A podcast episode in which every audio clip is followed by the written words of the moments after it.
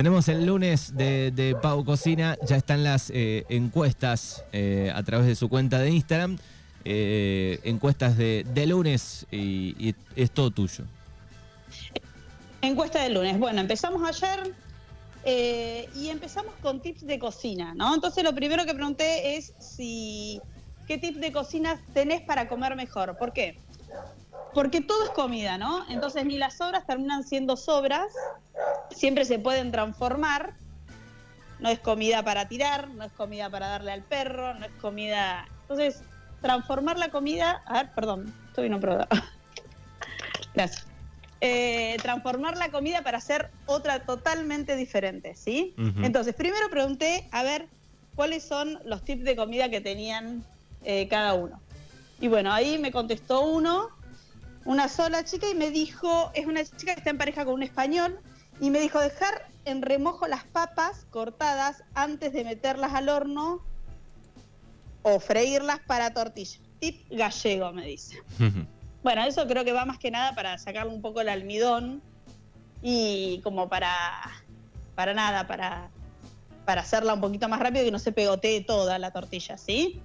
Y después fui yo haciendo algunas preguntas. Por ejemplo, Decía, ¿cómo rayas la zanahoria? Fina, gruesa y no rayo. Bueno, 69% contestó fina, 24% contestó gruesa y un 6% no rayo. Bien, ahí estoy yo, en el 6%. ¿No rayas? ¿Qué la comes así con los dientes? Me gusta, sí, eh, tipo conejo o si no, eh, eh, de otra manera, pero la, la, rayada es como que no, ya no. No, bueno, te cuento que las encías no están tan felices porque comer una zanahoria así a, morder es dura, viste que la zanahoria es firme. Por ahí, como para hacerla más amigable y para que todo el mundo coma ensalada de zanahoria o la agrega a, sus ensaladas de zanahoria, lo ideal es cortarla fina, no cortarla gruesa. Es mucho más sabrosa, larga mucho más jugo. Siempre está bueno rayarla a último momento. Eso no lleva tanto tiempo. Sí, eso es verdad. Por ahí la, versión rayado eh, grueso va más aceptado que el, la fina, digamos, muy finita. Claro, lo que pasa es que el rayado grueso, estamos a la misma, es mucho más acartonada la zanahoria. Por ahí para que sea más amigable, yo sugiero que empiecen a rayarlo un poco más fina. No te digo con el finito finito, o sea, es un rayado que no sea grueso. Claro, Entonces bueno. eso va a ser como más amigable para comerla. Sí, sí. De esa, manera incorporamos un poquito más la zanahoria dentro de la alimentación. Y cruda, que es uno de los alimentos que crudos son buenísimos. Sí, está buenísima la cebolla, eh, la cebolla, la zanahoria cruda. Me gusta eso de que no sea tipo purecito, el, el rayado súper fino. Y la perdimos. La perdimos a Pau en el lunes de Mañanas Urbanas. A ver si nos podemos comunicar nuevamente.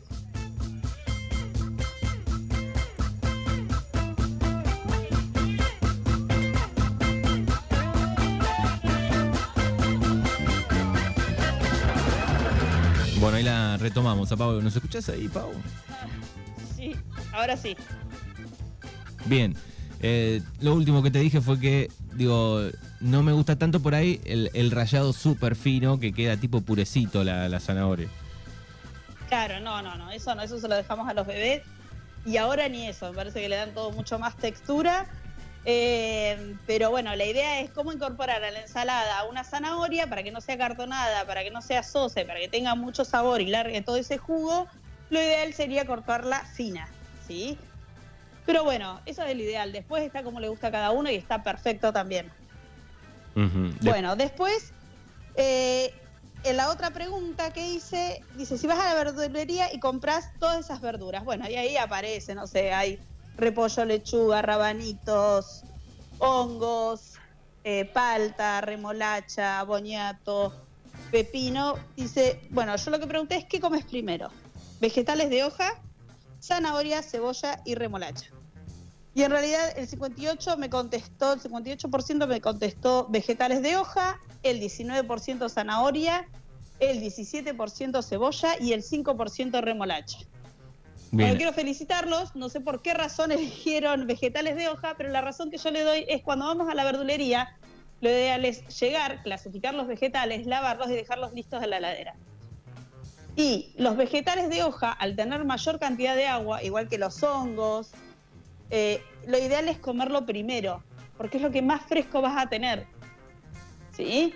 Después la cebolla, la zanahoria, la remolacha dura mucho más en la heladera o en una despensa, en un lugar oscuro y fresco, dura muchísimo más que las verduras de hoja. Si vos dejas una verdura de hoja una semana en la heladera y ya no creo que mucho lo puedas comer. Sí, Pero aguanta. Si vos dejás una zanahoria, una cebolla, sí. Sí, ah, le digo, la- las hojas aguantan un poco más, tal vez este, en una bolsa, ¿no? Con, sin aire.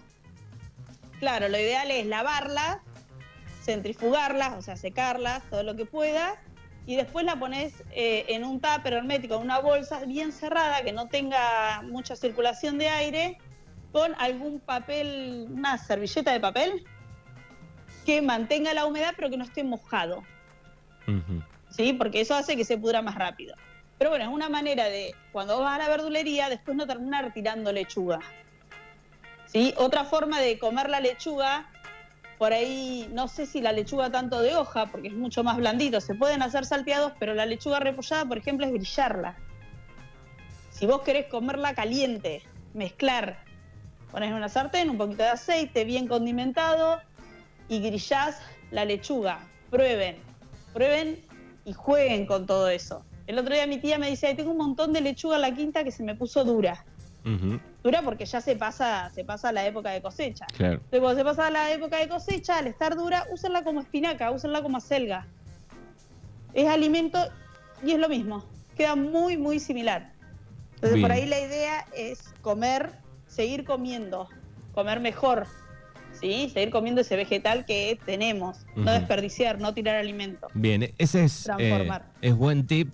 Y pensaba después en, en las demás, digo, bueno, la zanahoria es aguantadora y la cebolla incluso hasta puede crecer dentro de, de la heladera. Sí, puede crecer dentro de la heladera. Algo que está bueno es cuando empieza a brotar ese verdeo, cortamos un cachito de cebolla donde el verdeo queda para arriba, lo pones en agua y ese verdeo te sirve como para agregarle ensaladas, a salsas, algo para darle un poquito más de picor. Te haces una ensalada de arroz con huevo, con atún, con tomate, le pones un poquito de cebollita de verdeo, ese verdeo de la cebollita y te va a levantar. O sea, te, te- te va a dar más sabor, más ganas. Y no desperdicias ese verdeo. Después el resto de la cebolla te la comes normal. Exactamente, todo es utilizable. Todo se usa. O sea, lo que hay que saber es por ahí transformarlo. A mí particularmente no me, como- no me gusta comer mucho las sobras. Entonces, ¿qué hago? Transformo. Y ya me dejo en el freezer preparado, no sé. El otro día habíamos hecho carne y sobró un montón. Empanadas. Empanadas de cerdo, empanadas de carne y cuando quiero las saco del freezer, las meto al horno y tengo hechas. Un guiso de arroz, hacemos croquetas, reutilizamos, agarramos, ra- le rayamos un poquito de zanahoria, le ponemos un poquito más de cebolla si queremos. Se puede hacer con un poquito más de salsa blanca, como para que tenga un poquito más de pegoteo, porque es un arroz este que va muy separadito. Y hacemos croquetas de arroz, las rellenamos con queso, las rebozamos, las frizamos y después las cocinamos. Y así siempre tenemos como a mano algo rico y algo de sobras, entre comillas, porque se transforma en otra comida. Perfecto, ahí está entonces ¿Sí? el 69% eligió las hojas, eh, las hojas. Las hojas, el 58% eligió las, los vegetales de hoja. No sabemos la razón porque no lo pregunté, pero eh, estuvo muy bien porque en realidad es el vegetal que más rápido se estropea. ¿sí? Entonces vamos a, cuando vamos a la verdulería, lo primero que consumimos es lo que mayor cantidad de agua tiene. Perfecto. ¿Sí? Bueno, después pregunté si cocinás con cebollas, ¿no? Y puse una foto de cebollas caramelizadas. Bueno, siempre que cocines con cebolla, que hagas cebolla caramelizada, hacete un par de más y lo tenés guardado en la heladera o en el freezer, si, te, si no sos de usarlo todos los días. Entonces con eso ya tenés adelantado un paso, ya tenés adelantado un paso para un guiso, tenés adelantado el paso para la sopa, tenés adelantado un, un paso para una salsa. Cocinás siempre un poquito de más. Y más cuando estás haciendo verduras al horno o estas salteadas, te van a ayudar a resolver en el próximo menú que hagas. O bueno, capaz que si lo haces al mediodía no lo vas a comer a la noche, pero sí lo podés llegar a comer a los dos días. Una tarta te puedes hacer de cebolla con queso. No sé. lo que hablábamos el otro día de la sopa francesa de cebolla, le agregas un poquito de caldo, le agregas un poquito de leche, manteca, lo espesas y te queda una sopa. Perfecto. A mí me pasa con la cebolla que si la encuentro solitaria ahí, eh, me pinta por ahí hacerla, pero solamente esa como para que no se termine de, poner fe, y ahí la, hago este, con, caramelo. Claro, la, la caramelizada. La caramelización se da por la cantidad de agua y azúcar que tiene la cebolla en sí. No necesitas agregarle eh, azúcar. ¿Sí? Entonces, mientras más la cocinas, más dulce se pone la cebolla. Entonces, por ahí, cuando hagan una cebolla, haces dos o tres y sacas un poco, la metes en un tapercito, la heladera o el freezer, siempre vas a tener para otra comida. No sé, a mí particularmente me gusta mucho la cebolla y el ajo. Eh, hay gente que no, que no lo resiste, que no le gusta, que no le va. Pero bueno, a mí me gusta siempre tener esos tarritos, lo mismo cuando, no sé, si voy a la verdulería y compro albahaca y voy a usar para una salsa, para una pizza, tres o cuatro hojitas, bueno, lavo todo y el resto lo hago pesto. Y ya lo dejo con ajo y aceite en el freezer. Entonces, no sé, un día quiero comer fideos al pesto, uso eso, o quiero agregárselo a una brusqueta con tomate, se lo agrego, o quiero agregárselo a una salsa y ya saco una cucharada y listo. Solo hay que elegir el momento para estas dos, tal vez, ¿no? La cebolla y, el ajo. Y el ajo, sí. Hay que elegir el momento. Hay que elegir el momento, sí, sí, tal cual. Pero bueno, eh, son cosas que aportan muy buen sabor y bien cocidas no son tan fuertes o se resisten más bien cocidas y en su buen uso, ¿eh? Tampoco te voy a decir que te vas a comer, no sé, una cabeza de ajo entera. No, pero anoche justo vi un, un Reels, eh, me tiró Instagram eh, de, comer ajo a diario, este, pues es muy buen antioxidante y tiene un montón más de propiedades.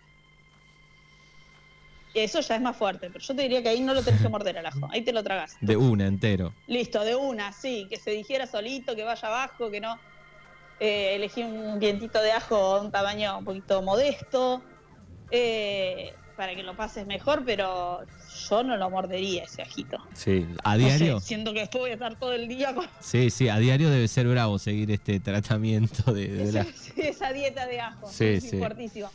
Yo el otro día, ¿sabes que Vi el reel que lo tengo que hacer, no lo hice todavía, pero me llama, o sea, me llama la atención. Nada, digo, el ajo me gusta tanto, es el puré de ajo sobre una mezclado con un poquito de manteca, sobre un pan, eso se lleva al horno, se le pone queso arriba y se gratina. Mm, tiene que ser, ese pan de ajo tiene que ser fabuloso. Lo que pasa es cuándo lo comes. Claro, ese es el tema. Es para comerlo vos solito, es una cosa egoísta y te costás a dormir. Exacto, es para acostarse a dormir. El ajo principalmente más que la cebolla. Sí, más que la cebolla, creo que sí. Bueno, después otra cosa que pregunté fue sándwich. ¿Cómo preparan los sándwiches? Entonces, pregunté si usás las fetas planas y bien dobladas o fetas con volumen. ¿Y vos cómo lo usás, Manu? Yo voté la, la opción 2, con volumen, me gustó con volumen. Con volumen, bueno, está perfecto. Para mí el fiambre tiene que ir con volumen. Se usa la misma cantidad de fiambre, es mucho más apetecible y es como que le da otro sabor. O sea, yo no sé por qué si hay algo, algún, algún razonamiento científico similar, pero le da mucho mejor sabor. Es como que notas cada una de las capas de fiambre, no es como, viste, todo amontonado, todo apretado. Esto le da sabor. Es feo encontrar eh, cuando, cuando tiene muy poquito, además, ¿no? Digo. Sí. El único creo que se salva en esto de que va con la feta sola es el sándwich de miga porque es un pan muy finito. Entonces, si tiene una feta de fiambre no pasa nada. Tampoco vamos a poner una feta muy finita. Si vos ves que es muy finita el, jamón o el queso que te cortaron es muy finito, sí, ahí ponele dos. Porque es como vos decís, da lástima encontrar una feta muy miserable de fiambre. si no vas a comer tanto sándwich. Claro, comes, eh, yo tengo esa teoría. Si vas a comer un sándwich, eh, hacela bien. Sí. Mm. Y recordemos que no solamente va para el tema del fiambre.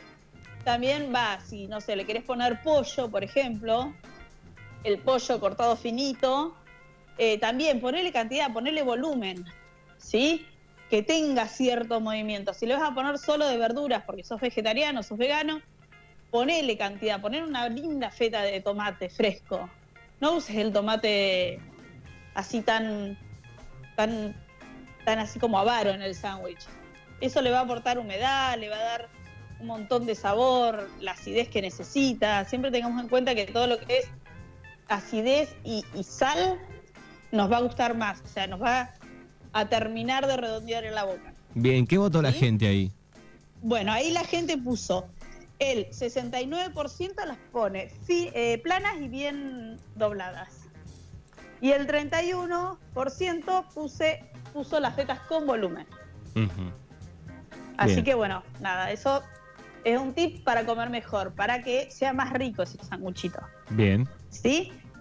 Después puse eh, otra encuesta que dice, ¿qué tirás de todo esto? Tenemos cositas así en la heladera, por ejemplo, eh, medio limón semi exprimido, eh, un fondo en el frasco de mostaza, ¿viste? Cuando lo, no sé, yo eh, frasco de mostaza o frasco de mermelada, también puse la opción. Cuando te queda ya lo último que no lo usás porque no te alcanza ni para una tostada o, o porque nada, porque no lo podés sacar bien con la cuchara. Y un pedazo de, eh, seco, no, un pedazo, perdón, de queso seco en la heladera. Bueno, el 30% votó que tiraría el limón. El 7% el fondo de frasco de mostaza, el 8% el fondo de frasco de mermelada y el 55% un pedazo de queso seco en la heladera. Mm. Bueno, yo les voy a sugerir que nada de esto se tira. ¿Sí? Y les voy a explicar cada cosa por qué o cómo lo podés usar. El limón. El limón disecado ahí ya casi. No, pero bueno, si te dice te lo olvidaste muchos días. Sí, pero ponele, el, el- el limón que lo usaste para, no sé, para darle un toque a la palta para que no se te ponga negra. Sí. O que lo usaste para, para, no sé, para el traguito. Te hiciste un traguito y le pusiste poco limón y lo dejaste. Bueno, ese, ese limón te puede ayudar una vinagreta para darte más acidez. Te puede ayudar eh, para una milanesa fría que te quedó. Le pones un poco de limón y ya te la levantan. No la comes con mayonesa, la comes con limón es un poco más saludable y le da mucho. Después, el fondo de frasco, el fondo del frasco de mostaza y de mermelada, usarlo para hacer aderezos, ¿sí? Cualquiera de los dos y van a ir genial. Y siempre tengamos el aderezo en frasco y en la heladera, preparado, ¿sí? Los aderezos se pueden componer, se componen una parte salada, una parte grasa y una parte ácida. Pero nosotros podemos usar la proporción que más nos guste. ¿sí? Yo uso dos de aceite, uno de ácido porque me gustan las ensaladas ácidas. Ujú. ¿Sí? Y la sal, bueno, es totalmente a gusto. Si usás una mostaza que es muy salada, tampoco necesitas ponerle demasiada sal. Entonces lo preparemos directamente en ese frasco, lo batimos y ya nos queda un aderezo diferente y aportando más sabor. ¿Sí? Ujú. con la mostaza o con la mermelada. Otra cosa es que también a las ensaladas le podemos agregar algo crocante, algún fruto seco, alguna otra cosa. Y ya levanta cualquier plato, ¿sí? Como que te va a dar más ganas de comer una ensalada con un aderezo copado, con algo crocante, con algo suave, con algo, ¿sí? Entonces por ahí tratar de utilizar ese fondito, no tirarlo y lo dejamos en la heladera, lo- en los cajoncitos de la heladera y anda joya de la puerta. Perfecto. Bueno, y después el pedazo de queso seco que está en la heladera, ¿Qué le raspas un poquito si tiene. ¿Viste cuando uno lo raya que por ahí está siempre que no le saca la cascarita? Yo antes de rayar siempre le saco la cáscara, porque para mí todo se usa. Le saco un poco la cáscara y se raya completo. ¿Sí? Entonces, si vos no sos de sacarle la cáscara de una y te quedó ese fondito, le raspas un poquito la cáscara, le sacás esa parafina que viene generalmente en los quesos y se lo agregas a un estofado, a un guiso, a una salsa, un tuco, una sopa, eso le va a aportar sabor. ¿Sí? Y ahí en todo ese jugo de cocción también se va a cocinar y después te va a encantar comerlo porque va a estar también bastante sabroso con todo ese, ese caldo o esa salsa, depende a qué se lo hayas puesto. ¿Sí? Bien, Pero hablando nada eh, de- del queso duro en la heladera, digo, ¿hay alguna fórmula para ablandarlo un poco? ¿Existe alguna o no? No, no existe ninguna. Eh, se recomienda no congelar el queso, pero yo conozco mucha gente que por ahí cuando compra la horma de queso, Claro. para que no se le ponga dura, lo raya todo y lo tiene en bolsitas en el freezer. Entonces Es- va sacando a medida que va usando. Saca un rato antes y lo deja. Se recomienda no frizar los quesos. Pero si tu caso es que dijiste, uy, esta horma está re barata, me la quiero llevar, o porque se te antojó llevarte la horma, y después ves que no das para comerte 3 kilos de queso, lo podés frizar, ¿sí? Pero lo ideal es ya rayado, ya listo como para usar.